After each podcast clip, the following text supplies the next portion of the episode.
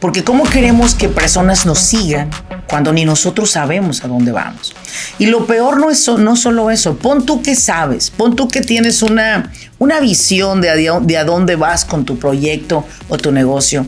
Pero aquí hay una, una cosa que nos está separando mucho de la gente esta que llamas tú que no te apoyan. Nos separa el hecho de que tampoco somos buenos comunicadores. A veces creo que mi propio equipo de trabajo pierde la noción de lo más importante de la empresa. Y lo más importante de la empresa son ustedes como empleados. Sí, lo más importante de una empresa no es el cliente, no es el producto, es el empleado. Posiblemente te dará para solventar todas las necesidades básicas de una empresa, pero quizás nunca verás esa millonada que quieres ver, porque precisamente el día, voy el día de hoy voy a hablar por qué razón a lo que yo aprendí, muchas personas no logran convertir una mente o entrenar una mente abundante. No voy a hablar de millones, voy a hablar de abundancia. muchas personas el éxito lo relacionan con tener el montón de dinero y dices, con este dinero ahora sí ya mi vida está resuelta. Pero oh sorpresa.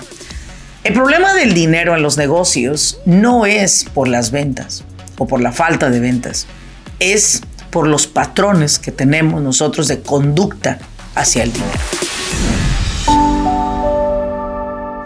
Bienvenidos al grano con los negocios. Yo soy Laurelena Martínez, coach empresarial. Este espacio es para aquellos dueños de negocio que están buscando la manera de acelerar sus propios resultados. Desean aprender cómo tomar decisiones asertivas y con ello crear una mentalidad que apoye el desarrollo de sus negocios en el mundo moderno. Sin más ni más, arranquemos con nuestro siguiente episodio.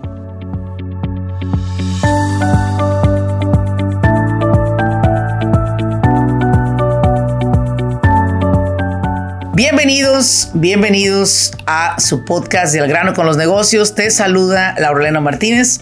Estamos en un episodio más y el día de hoy Vamos a hacer un episodio para ustedes eh, basado en las preguntas que constantemente nos hacen.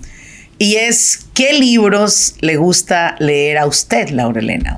¿Cuál tipo de libros recomienda usted cuando somos dueños de negocio? Bueno, yo creo que en esta ocasión, este episodio no solamente va dirigido a aquellos que tienen un negocio como tal, sino también a aquellas personas que aportan valor a los dueños de negocio. Voy a hablar a usted que es la secretaria, usted que es el manager, usted que es la esposa, el esposo, que colabora y hace que este individuo eh, que está al frente del negocio, que está literalmente es el chofer de ese, de ese negocio, pues se inspire y sobre todo sienta el apoyo de las personas que están a su lado.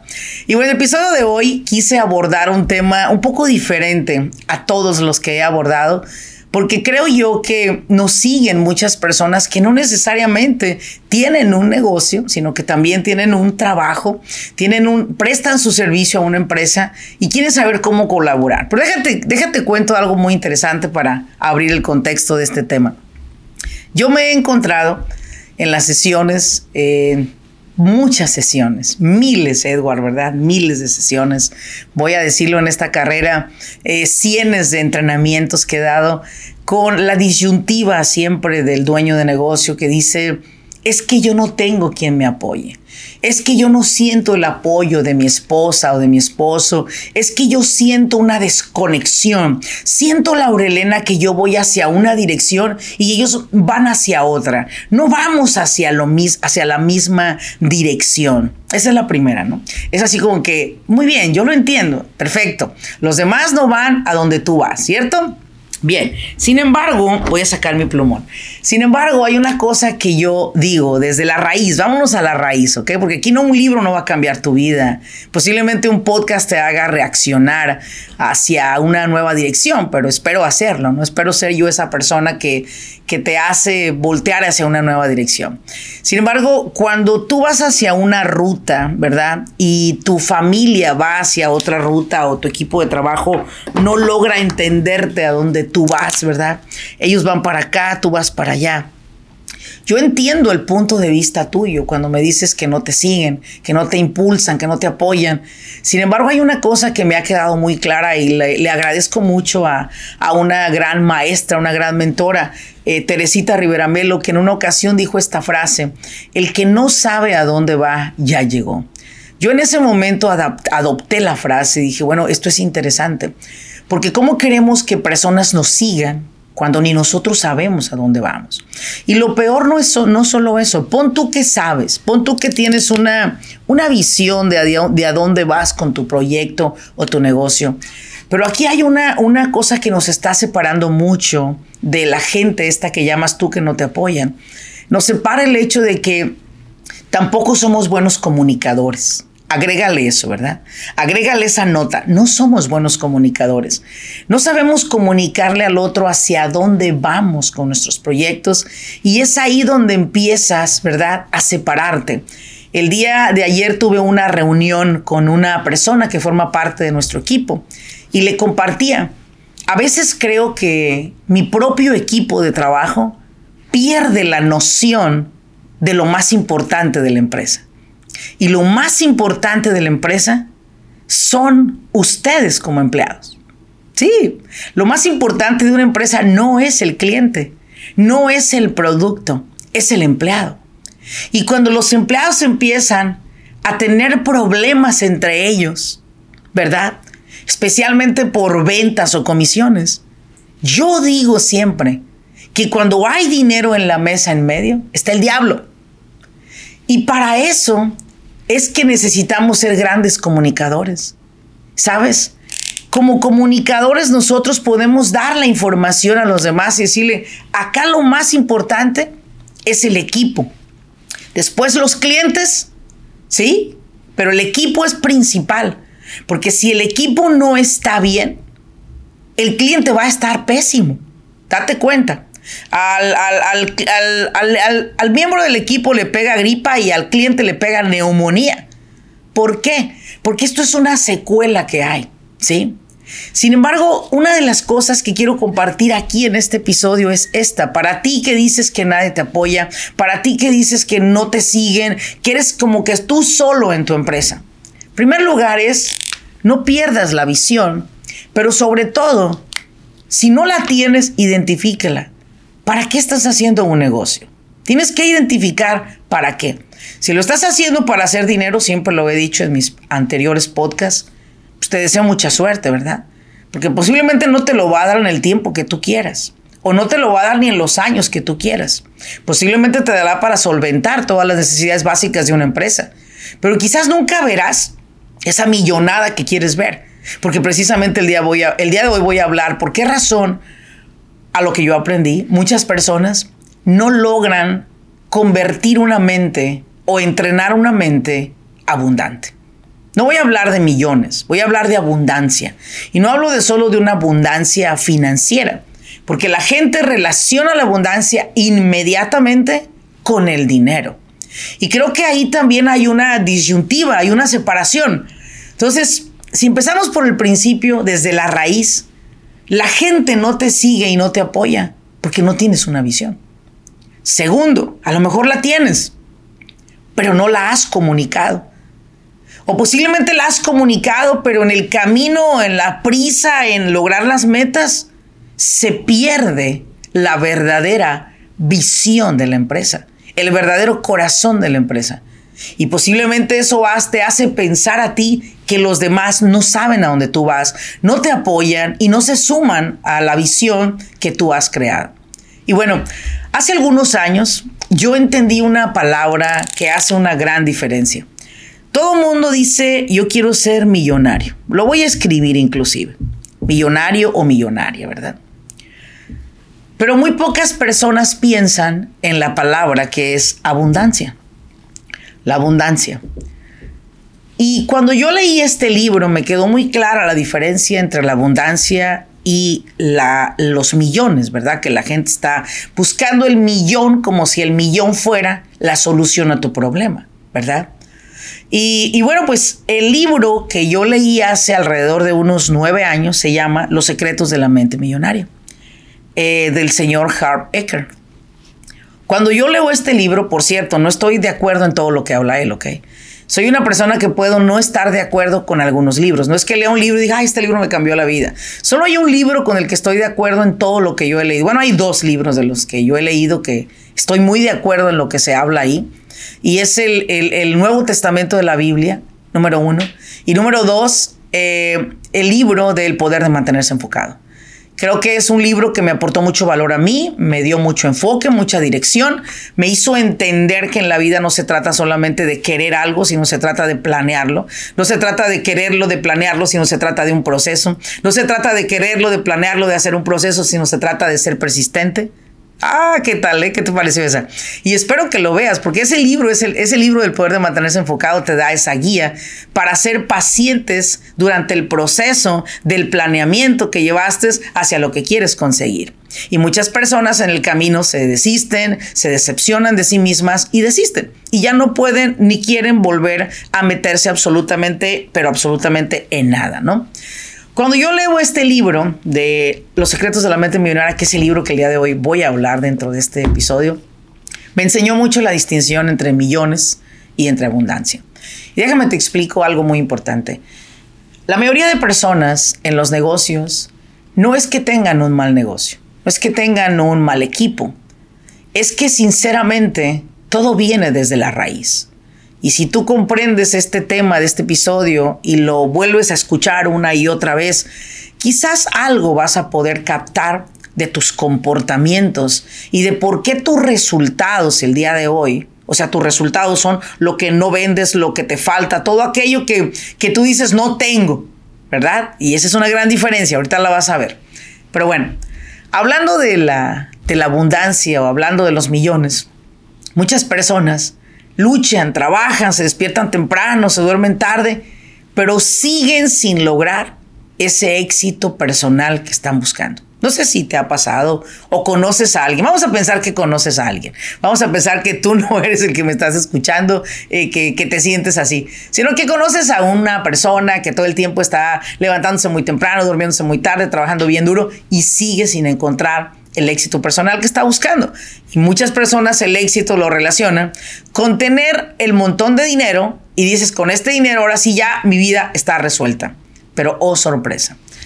El problema del dinero en los negocios no es por las ventas o por la falta de ventas, es por los patrones que tenemos nosotros de conducta hacia el dinero. Quiero que te grabes muy bien esta palabra. ¿Qué son los patrones de conducta?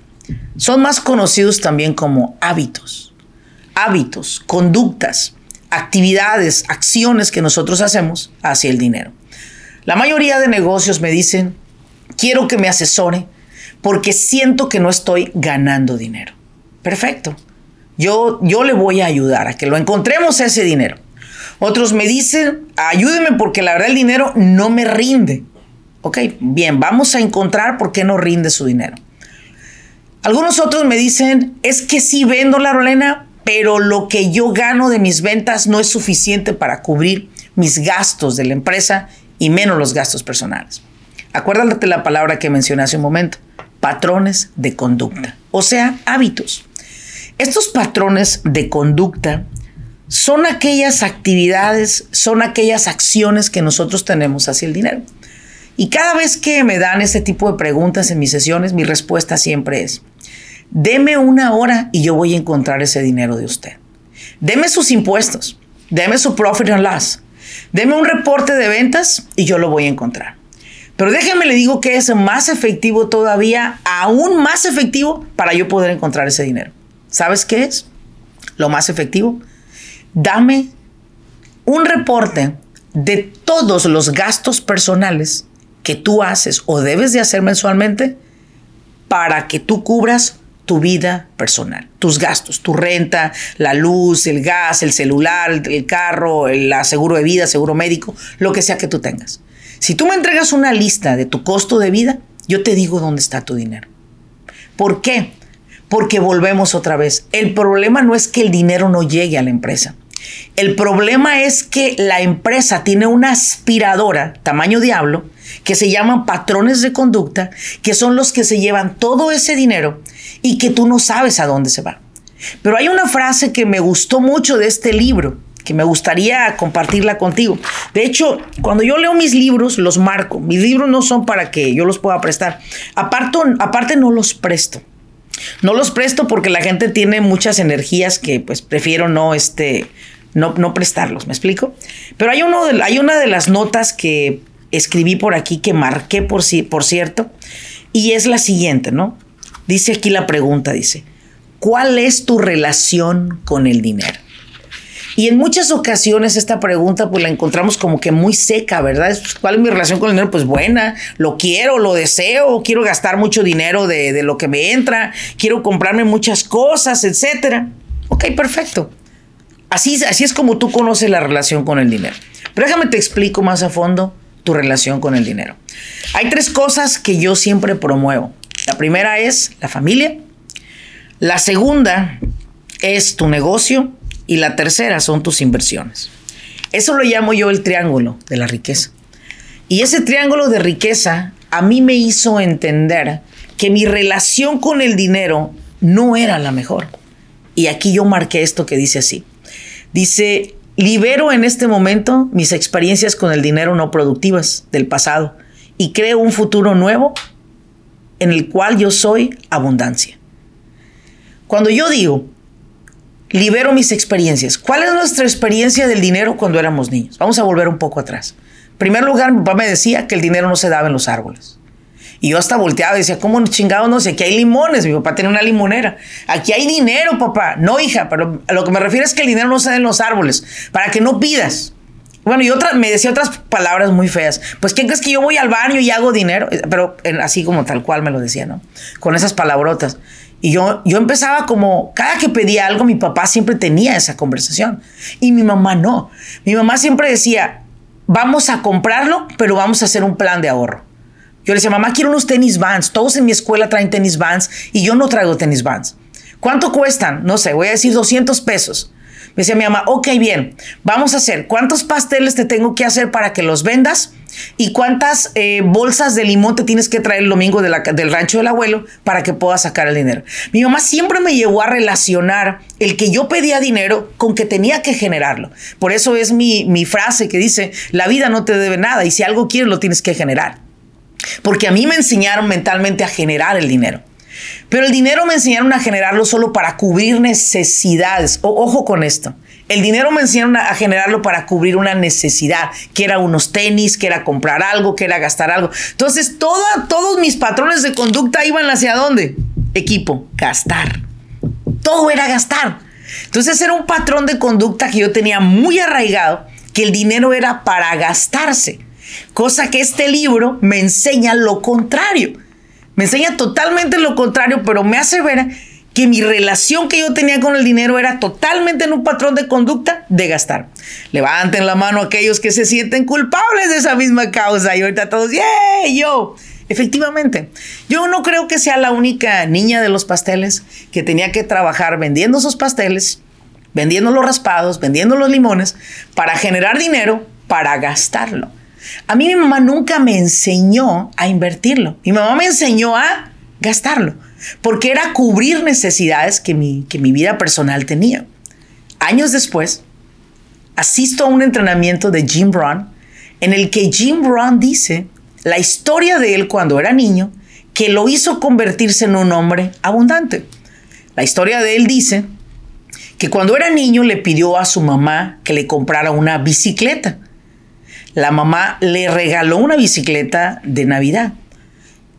A la siguiente Navidad el niño pide otra bicicleta. Le dice a la mamá, pero ¿por qué te voy a comprar otra si ya tienes una bicicleta?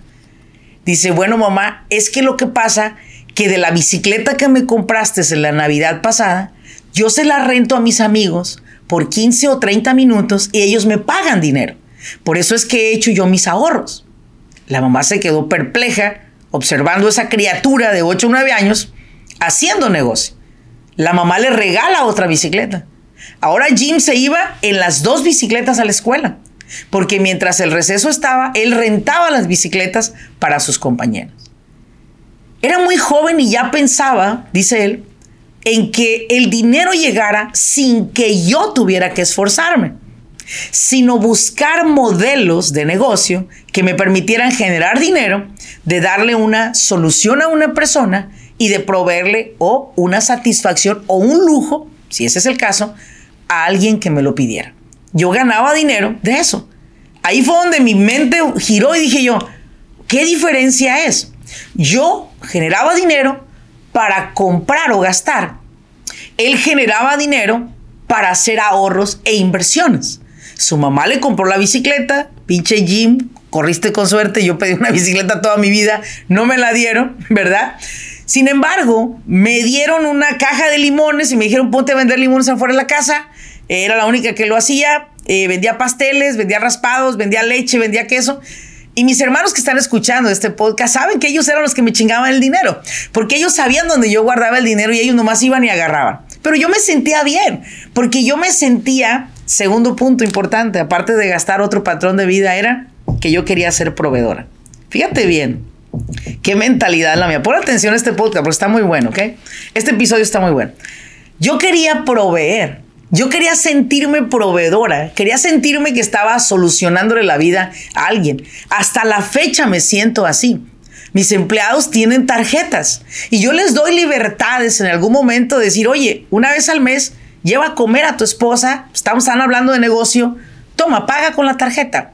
Oye, fuiste a hacer bastantes actividades con tu auto, pon gasolina a tu auto. O sea, yo, yo les doy esas libertades, pero lo que yo no entendía era que yo tenía ese deseo de salvar al mundo, ¿cierto? De ser Laura la salvadora, porque traigo dentro de mí esa parte de proveer.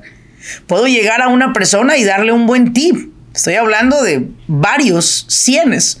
Y no me pesa darlo, porque soy qué? Proveedora.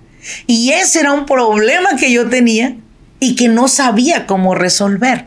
¿Cuántos de ustedes en su negocio se quejan porque no les apoyan los demás. Pero ¿sabes por qué va a ser? Porque posiblemente no te ven tener buenos patrones con el dinero. No te ven tomar buenas decisiones con tu dinero. No te ven que estás haciendo proyecciones con tu dinero, sino te ven que estás siendo una persona demasiado gastalona. Eres una persona que sí quieres proveer, dar por aquí, por allá. Dice mi mamá una frase, candil de la calle y obscuridad de tu casa. O sea que donde quiera quieres alusar, pero en tu casa es obscuridad. explico? Y creo que esa relación que hemos construido con el dinero desde nuestra niñez, hoy en día estoy 100% segura que nos afectó para los negocios que tenemos el día de hoy.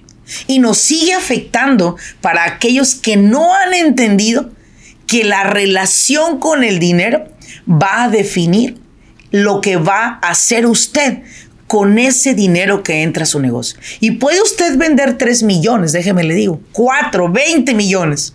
Y puede ser que usted no haya logrado crear un fondo de ahorro de su empresa, porque usted todo lo que toca lo gasta.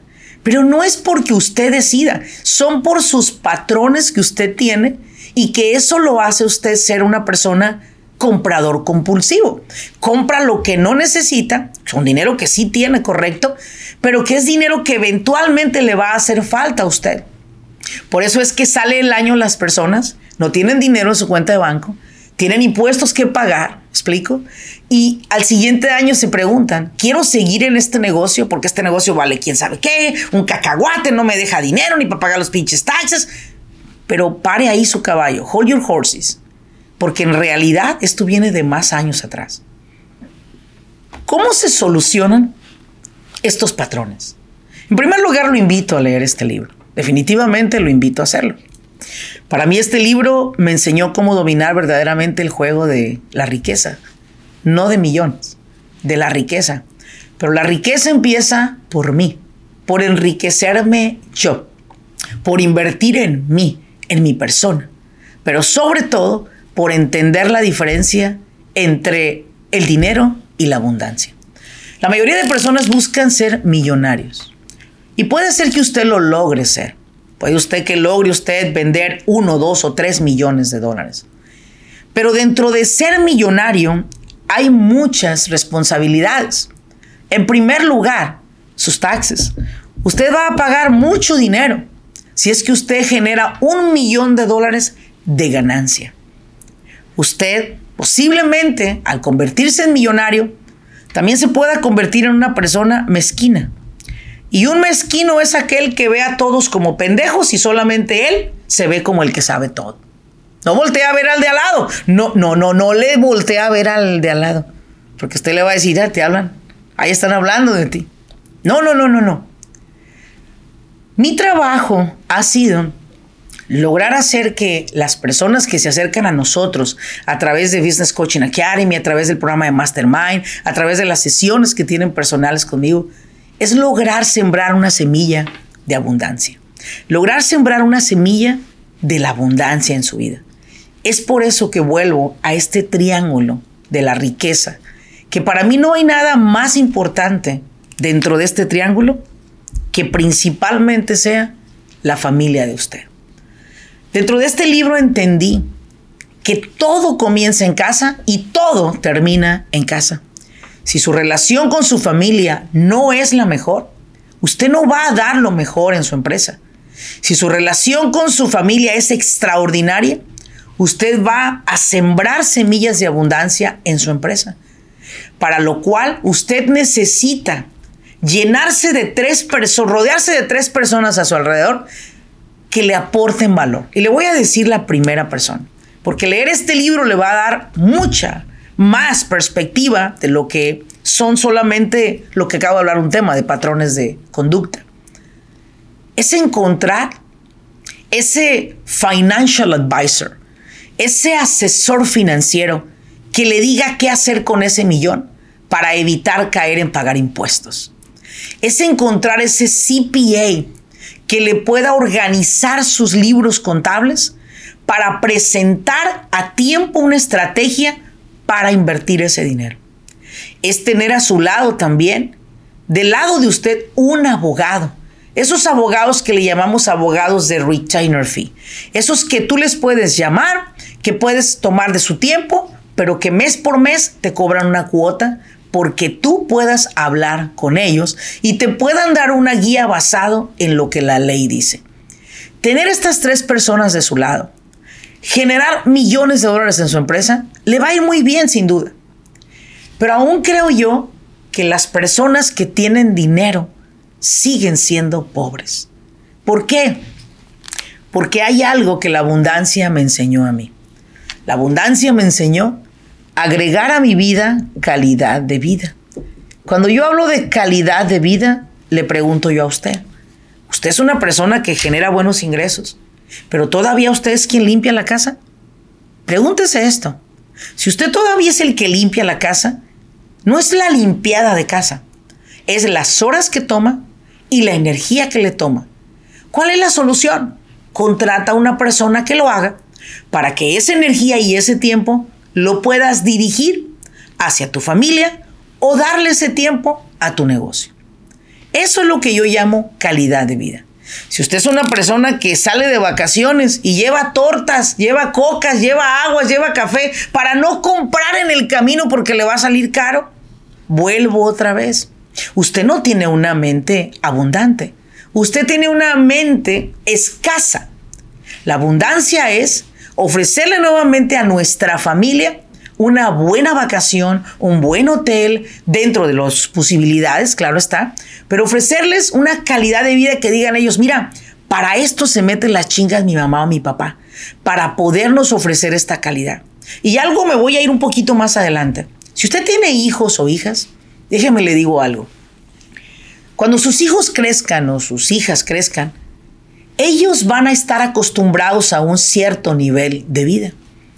Cuando usted le provee ese cierto nivel de calidad de vida a sus hijos, ellos van a empezar a buscar amigos, claro está, como todo.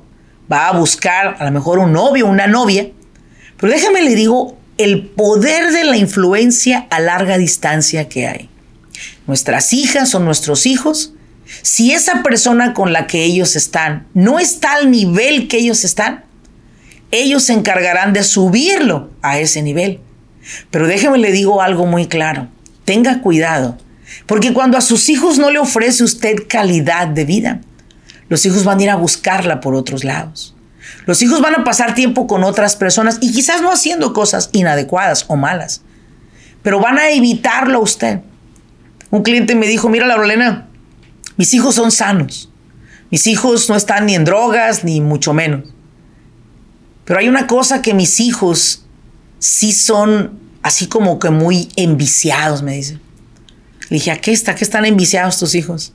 Abandonar a sus papás. ¿Sabes, Laura? No hay un día en nuestra casa que nuestros hijos estén. Ellos llegan, duermen y se van. Nuestros hijos nos evitan. Y en verdad creo que yo construí eso, que mis hijos me eviten hoy. Creo que a pesar de que tengo una empresa multimillonaria, no tengo lo más importante de mi vida, que son mi familia. Los invito de vacaciones, ni aún pagándoles todos, quieren ir conmigo. Le digo, ¿y qué te dicen? ¿Por qué no quieren ir contigo? Dice, papá, nosotros no nos gusta salir contigo. Número uno, porque tú todo el tiempo nos estás corrigiendo. Porque tú todo el tiempo nosotros somos nada a tu lado. Tú desde chiquitos, papás, ustedes iban a cenar a la calle y no nos llevaban. Y pasó el tiempo, papá. Y ahora nosotros no queremos salir con ustedes. Porque ustedes para nosotros son aburridos. Y preferimos irnos con nuestros amigos. Y dije, tómala, papá. Tómala, papá. Esas veces que tú dices, ay, no, deja a los niños en la casa, no quieren y vámonos solos. No, señora, lléveselos. La abundancia viene desde la satisfacción de poderle dar a tus hijos una calidad de vida y que ellos tengan acceso a tu vida. Yo recuerdo que cuando mi hijo tenía alrededor de tres meses, lo llevé por primera vez a un restaurante, un restaurante francés que a mí me gusta mucho, se llama Marché Modern, está en Corona del Mar. Y llegué y recuerdo que el manager que estaba en ese momento me dijo, ¿sabes qué? Aquí hay una política que no puedes entrar con niños. Dije, bueno, pues respeto tu política, ¿no? Puede ser que exista. Bueno, llevaba yo unos, unas clientas muy queridas para mí. Nos regresamos y fuimos a comer a Javier ahí enfrente. Pasaron los meses e invité a Karina a cenar a nuestros date nights que tenemos. Y vamos al date night a ese lugar, solas, no traíamos a Maximiliano. Llegué y inmediatamente el, jefe de meseros viene y me saluda. Laurelena, te extrañábamos mucho. ¿Cómo está tu bebé? Le dije, pues excelente, muy bien, sano, bla, bla, bla. Le dije, nada, es que sabes qué, la otra vez vine. Me dice, ¿tenés mucho sin venir? Le dije, no, sí vine. Lo que pasa es que no me dejaron entrar. ¿Cómo que no te dejaron entrar? Le dije, no, es que traía Maximiliano de tres meses y ya ves por lo de tu política, ¿no? En ese momento él tenía la cara así como que colorada de vergüenza y me dice, Laurelena, es que nosotros no tenemos esa política. ¿Cómo que no tienes esa política? Dice, no. Estoy muy avergonzado, tú eres un cliente frecuente de nosotros y estoy bien apenado. Dice, espérame tantito. Fue y trae al manager que estaba ahora el nuevo manager. Le explica él al manager, el manager se queda así como lo siento mucho. Estoy muy apenado con ustedes, especialmente que son clientes frecuentes. El hombre vino y me trajo una botella de champán, cara, la verdad. Nos la regaló. No me cobraron la cena esa noche. Estaban súper avergonzados por la acción del, del, manager anterior. Y una cosa que hice inmediatamente le dije a Cari, ¿sabes qué? Es que a mí siempre me gusta traer a mi hijo. A mí mi hijo no me estorba. A mí mi hijo me, me complementa, me complementa. Desde pequeño lo llevaba a lugares donde él podía estar. Yo buscaba donde él podía estar. Claro, ahí me votaron, ¿no? Pero ya después se disculparon. Pero mi hijo siempre está con nosotros. A mí mi hijo no es un estorbo. Y creo que mi hijo va a crecer en un nivel de vida que él no se va a permitir nada menos que eso. Eso es lo que yo llamo abundancia. No es cuánto Laurelena va a disfrutar, sino cuánto mis hijos. Hoy tengo una cita con mi hija para salir a cenar con su nuevo novio y estoy feliz de acompañarla. Pero créeme que se eligió un restaurante, que ella lo eligió y que es un muy buen restaurante. Y me preguntaba yo, ¿por qué no eligió otro lugar? Chirri, si tú quieres, ¿verdad? Pero no, porque ellas, ellos van a jalar a los demás a donde ellos están acostumbrados y donde ellos crecieron y donde ellos verdaderamente generaron sus patrones de conducta. Aquí la cuestión con nosotros como empresarios es que el empresario al paso del tiempo se hace mezquino, codo, para decirlo de otra palabra. Y creo que la relación con el dinero no existe, porque la relacionamos con gastar. Y cuando tenemos muchos gastos y no tenemos dinero, pues ahí es donde empieza el problema. La abundancia es un tema diferente. La abundancia es un tema que debemos todos de trabajar y de entender que el dinero no es la abundancia. La abundancia es el mindset, es la mentalidad que tienes hacia lo que puedes hacer con el dinero. Y que cuando cambias y giras el gasto en, contratar a alguien que limpie mi casa o en gasto en contratar a alguien que limpie mi auto, ahí es donde está el patrón que te está alejando del dinero. Esos son los patrones que lejos de acercarte al dinero, te están evadiendo. Eso de déjame gastar todo lo que tengo, al final del día no quiero pagar impuestos. Ese es un patrón de conducta que no te lleva a la abundancia, porque entonces te quedas cuarro. Puedes proteger tu familia, puedes ser muy trabajador, pero puedes no generar inversiones que te generen ganancias o calidad de vida a mediano y a largo plazo. Señoras, y señores, fue un placer compartir estos puntos con ustedes a través de este episodio. Y te quiero dejar con esto. Empieza un nuevo año, 2024. Y posiblemente aún sigues con esas, esos patrones de conducta que traes arrastrando desde tu niñez. Te voy a invitar a algo. Número uno, mi invitación es amístate con el dinero. Deja de usar el dinero para necesidades y comienza a ver el dinero para generarte calidad de vida. Comienza a ver el dinero como el que va a solucionar ciertas cuestiones que te generarán tiempo a ti, energía a ti, para poder hacer qué? Más dinero. Yo desde una ocasión, hace alrededor de unos 12 años, hoy en la mañana me encontré en camino a mi oficina a mi primera limpiadora de casas que yo tuve en mi comunidad. Esta limpiadora de casas me limpiaba mi apartamento de dos recámaras, un baño completo y un medio baño. Sala comedor, mil pies cuadrados. Llegó un momento en el 2015 que yo dije, yo necesito quien me asista, porque ya no puedo. Me encargo de la casa, me encargo de las compras y me encargo de todo. Aparte, yo trabajaba en casa y tenía mi oficina en casa. Dije, no puedo más. Desde el primer día que, que, contraté a esta gran mujer, que es una, una persona muy cercana a nosotros, muy querida por nosotros, Rosy, un abrazo y un saludo. Sé que tú escuchas cada podcast. Eh, yo la veía ella limpiando y me veía yo trabajando en sesiones y, y organizando todo. Y ahí fue donde entendí el valor del dinero. Mientras Rosy me asistía en algunas cosas, Laurelena era productiva por otro lado asistiendo a otras personas. Y dije, esto es un, esto es un efecto dominó. Yo apoyo a alguien con un trabajo, ese alguien me apoya a mí que me permite tiempo que yo puedo invertir en otras cosas y así se va a ir la cadenita. Ahí entendí que no importara cuánto dinero ganara, si no lo invertía para darme calidad de vida a mí, que me liberara tiempo y me ayudara a ahorrar energía para invertirlo en cosas que me generarían más dinero, era imposible que pudiera yo entender ese triángulo de la abundancia si seguía siendo yo quien hacía todo. Mientras observaba a quien lavaba mi carro afuera de mi casa, yo en una llamada telefónica, ahí fue donde entendí el poder que tiene el dinero en la vida de las personas que lo utilizan para generar tiempo y energía. Y eso lo llamamos nosotros una mente abundante. Y si usted quiere crear una mente abundante, organice su gasto diario en su familia. Organice mensualmente los gastos que usted tiene. Defina un costo de vida mensual. Apéguese a él. Logre que su empresa genere ganancias. Haga rica a su empresa. Tome buenas decisiones de la mano de su CPA.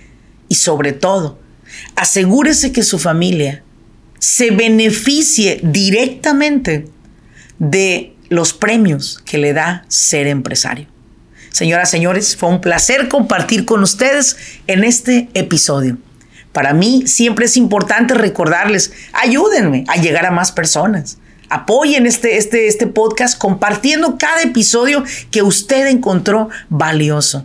Y espero que su relación con el dinero de aquí en adelante sea extraordinaria y que logre deshacerse de esos patrones de conducta hacia el dinero que los padres nuestros, por muy queridos que hayan sido, nos sembraron. Así que señoras y señores, nos vemos en un siguiente episodio. Dios me los bendiga. Hasta luego.